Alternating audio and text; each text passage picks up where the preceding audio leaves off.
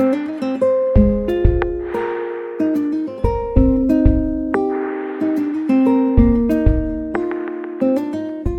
souvenir de Pierrick Pédron, saxophoniste, spécial 40 ans du Sunset.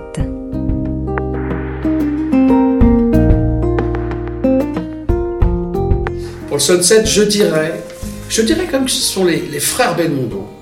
Ça a dû être un des premiers concerts, parce qu'ils étaient à ce moment-là, comme, maintenant, ils avaient le vent en poupe et tout le monde allait les écouter et les voir euh, dans les clubs. Et je pense que c'est la première fois que je suis venu au Sunset.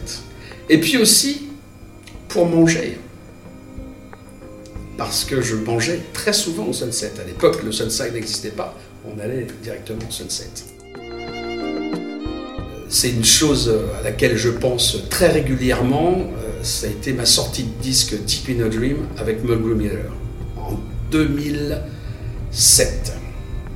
Voilà, ça pour moi, ça ça, ça. Je suis même ému quand j'en parle à chaque fois parce que j'aimais tellement ce monsieur et que d'avoir eu l'opportunité de faire une sortie de disque, quelque chose que je n'oublierai strictement jamais. Je m'aperçois quand même que je fais beaucoup de sorties de disques au Sunset. Omri, effectivement, en 2009, c'était plus tard. C'était juste après Deep d'ailleurs. J'ai beaucoup d'amis que j'ai rencontrés ici. Mais difficile de donner un nom mais ah si, je peux en donner un. un, un type avec qui je m'entends très bien et qui est devenu comme un frère, c'est Vincent Artaud. C'est quelqu'un que j'ai connu ici, par exemple.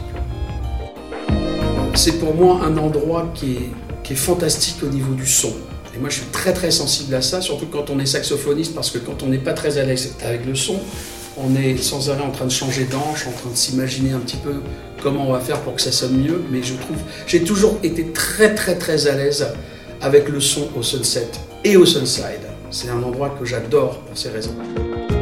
J'ai envie qu'il dure cet endroit et je, rêverais venir euh, dans plusieurs années, dans peut-être 10 ans ou dans, dans 15 ans avec mes enfants et leur dire, euh, pourquoi pas des, petits-enfants, j'espère en avoir un jour, et leur dire, ben voilà, c'est là que j'ai commencé, c'est là que j'ai fait mes premiers concerts de jazz à Paris, et cet endroit est toujours là et existe toujours. En fait, c'est un endroit que je voudrais voir vivant toute ma vie.